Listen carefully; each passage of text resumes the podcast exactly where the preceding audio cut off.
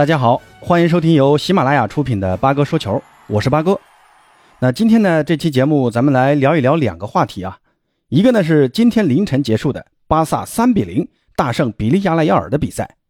哈维在这场比赛做出了很大的人员改变，所以呢，巴萨在进攻层面也有了很大的变化。莱万在比赛中四分钟内梅开二度，法蒂呢再度首发登场，贡献了第三粒进球，而德容。终于回归首发，取代了布斯克茨担纲后腰位置，而加西亚因为国家德比的糟糕发挥，其主力位置反被右后卫出身的阿隆索给取代了。那哈维的变阵最终也取得了不错的效果。让我们来看看巴萨的进攻都有哪些不一样的变化。那第二个话题呢，就是曼联在前天的英超第十二轮的比赛中，主场二比零战胜了托特纳姆热刺队。但曼联在这场强强对话中的胜利，并没有引起球迷们的太多的关注，反而是 C 罗在比赛还未结束时的就提前离场了，甚至还不是回到更衣室，而是直接离开了球场。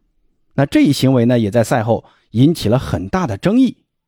那站在 C 罗的角度啊，呃，从他的性格出发呢，我能理解他的这些行为，虽然我不认同他的行为啊。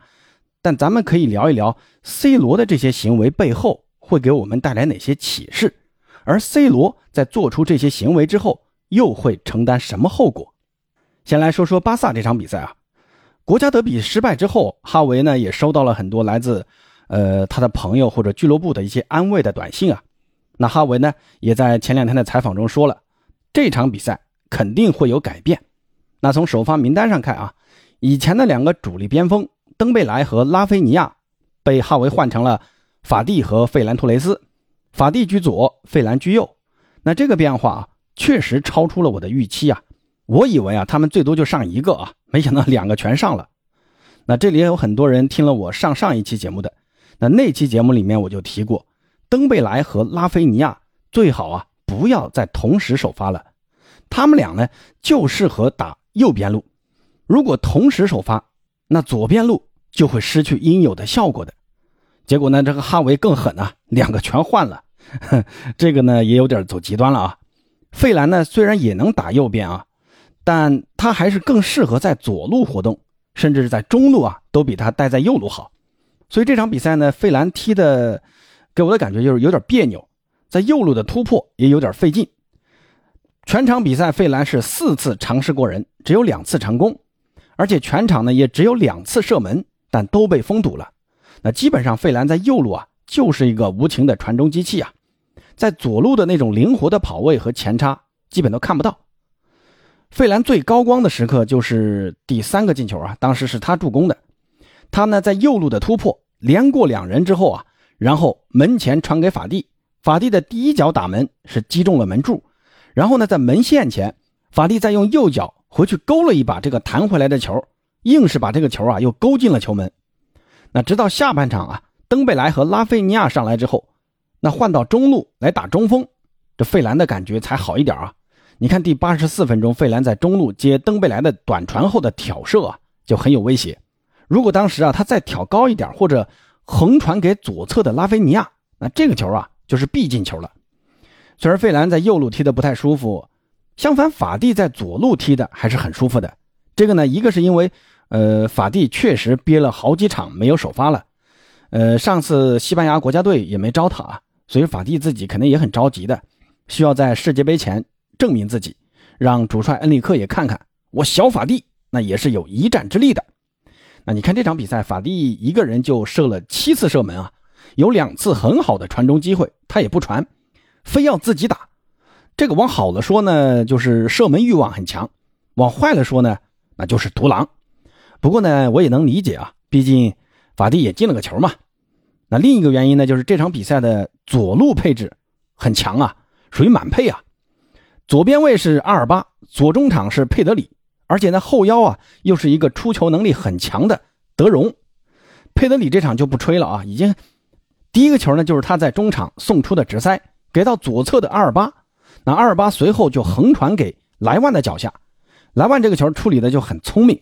先是脚跟一磕，然后再一转身，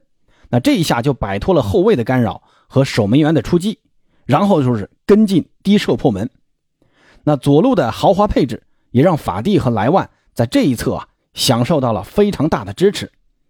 那第三点呢，就是莱万和法蒂的频繁换位。哈维这场呢，对于莱万的使用有了很明显的一个变化，就是不再单纯的当一个中锋来用，不用在禁区里扛着对手的后卫了等传中啊，而是跟左侧的法蒂频繁的换位，都拉出来打。那第二个球呢，也是莱万在左侧接到加维的传球后内切打进的。那这个转变，我认为就很聪明啊，不再把莱万局限在禁区。而是通过这种位置的变化，让对手的防线缺少这种关注的焦点，而且呢，这样也能实现战术的多样化，既能像以前那样拉边，也能在禁区里做做文章。这里呢，呃，八哥讲一个小插曲啊，上上一期节目啊，评论区里面有一位叫风林火山的听友啊，那他也是八哥的一位老听友啊，当时他在评论区里跟我开玩笑说啊，八哥你讲的太好了，我要给哈维打电话。让他来听听你的节目，我觉得这场比赛啊，哈维的这种改变啊，肯定是因为接到了你的电话。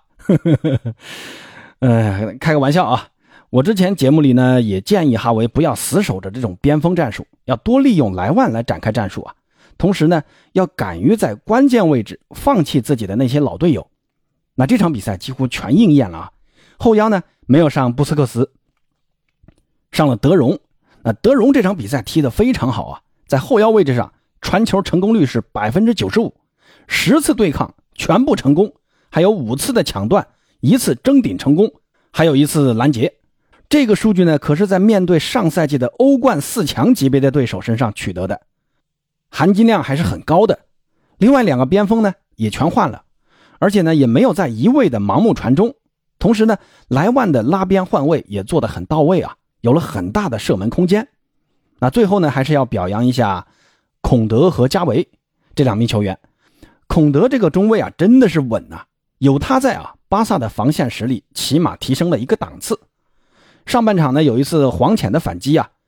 就是孔德靠速度和身体来贴住对手的前锋，抢先一步捅给了门将特尔施特根。那这个球啊，如果说是换上替补席的那两个中卫啊，估计早就凉凉了。而加维呢？这场比赛之前是刚刚领取了法国足球颁发的科帕奖，呃，也就相当于金童奖。全场比赛呢，加维总共跑动了一万两千米，是全队最高的。而且呢，在比赛中还贡献了一次助攻，在攻防两端几乎是全能级的表现啊！不愧是金童奖得主。那加维和佩德里啊，可以说是堪称巴萨的未来啊。那说完巴萨的比赛，再来简单的说一说 C 罗这件事儿啊。我这里呢不评价 C 罗的所作所为是对还是错，咱们就只来聊一聊 C 罗这件事儿对于咱们自己有哪些启发。我知道我这个节目呢有很多还在上学的听友啊，在认知上对于有些事儿可能啊还是缺乏一些判断的，因为 C 罗是很多人的偶像啊，很多人对于偶像所做的事情会随着个人的情感而无脑的认同。那在这里呢，八哥觉得还是有必要跟这一部分听友分享一下八哥对于这件事的一些简单的看法。首先呢，咱们作为个人呢，允许你自私，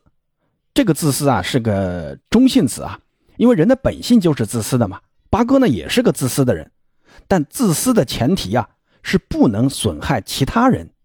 如果你在一个集体里面，那你应该要知道啊，集体利益是高于个人利益的。不能为了个人利益而损害集体利益，很多时候你必须要为集体利益让步。当你的个人利益跟集体利益冲突的时候，你虽然可能心里不是很开心啊，但也应该啊时刻的站在你的集体这一边，为他们加油，为他们鼓劲，而不是随着自己的性子，把自己内心的想法毫不控制的表露出来、释放出来。那这样啊，既损害集体的利益，也让别人对你的看法会越来越负面的。那第二点呢，就是，呃，咱们要能正确的面对失败。那失败和挫折呢，是咱们很多人都没办法避免的。可能你那天感冒了，考试就没考好；可能呢，你那天家里有事儿，晚上没睡好，导致你第二天的发挥失常了；也可能是你碰上了比你更强、比你更努力的对手，最后呢，你没有拿下第一名。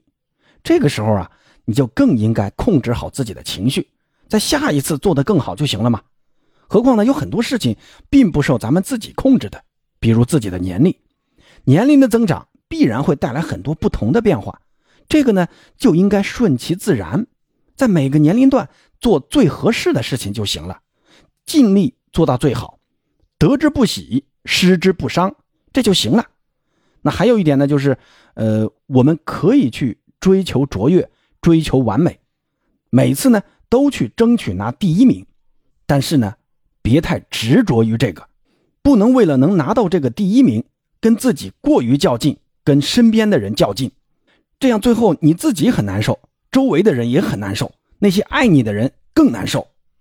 如果最后啊真的拿不下这个第一名，可以试着接受一下这样的自己，拿第二名也未必是一件坏事嘛，是不是？是不是这个道理？那当然了，能拿第一还是要尽量争取的。那我的意思呢，呃，是不能不择手段的去争取这个第一名。那最后再说一下 C 罗这个事儿啊，呃，已经发生了。那现在曼联已经对于 C 罗做出了一个初步的处罚，就是周末的跟切尔西的比赛，C 罗是不能上场的，而且呢，呃，这几天的训练也禁止 C 罗参加了。呃，对于出现这样一种局面啊，C 罗在曼联的未来啊，呃，我就不再多说了，大家可以去想一想啊。那说的这几点啊，其实废话很多啊，呃，很多朋友可能，呃，年纪比我还大啊，阅历呢也比我丰富，我这纯粹是班门弄斧，大家多包涵一下。那说到 C 罗啊，不得不提一下八哥最爱的梅西呀。梅西呢，刚刚拿下了九月份的法甲最佳球员，这还是梅西来法甲之后第一次获得这个荣誉。那九月份呢，梅西总共贡献了一球三助，帮助大巴黎。取得各项赛事六连胜，希望梅老板再接再厉啊！十月份再来一个。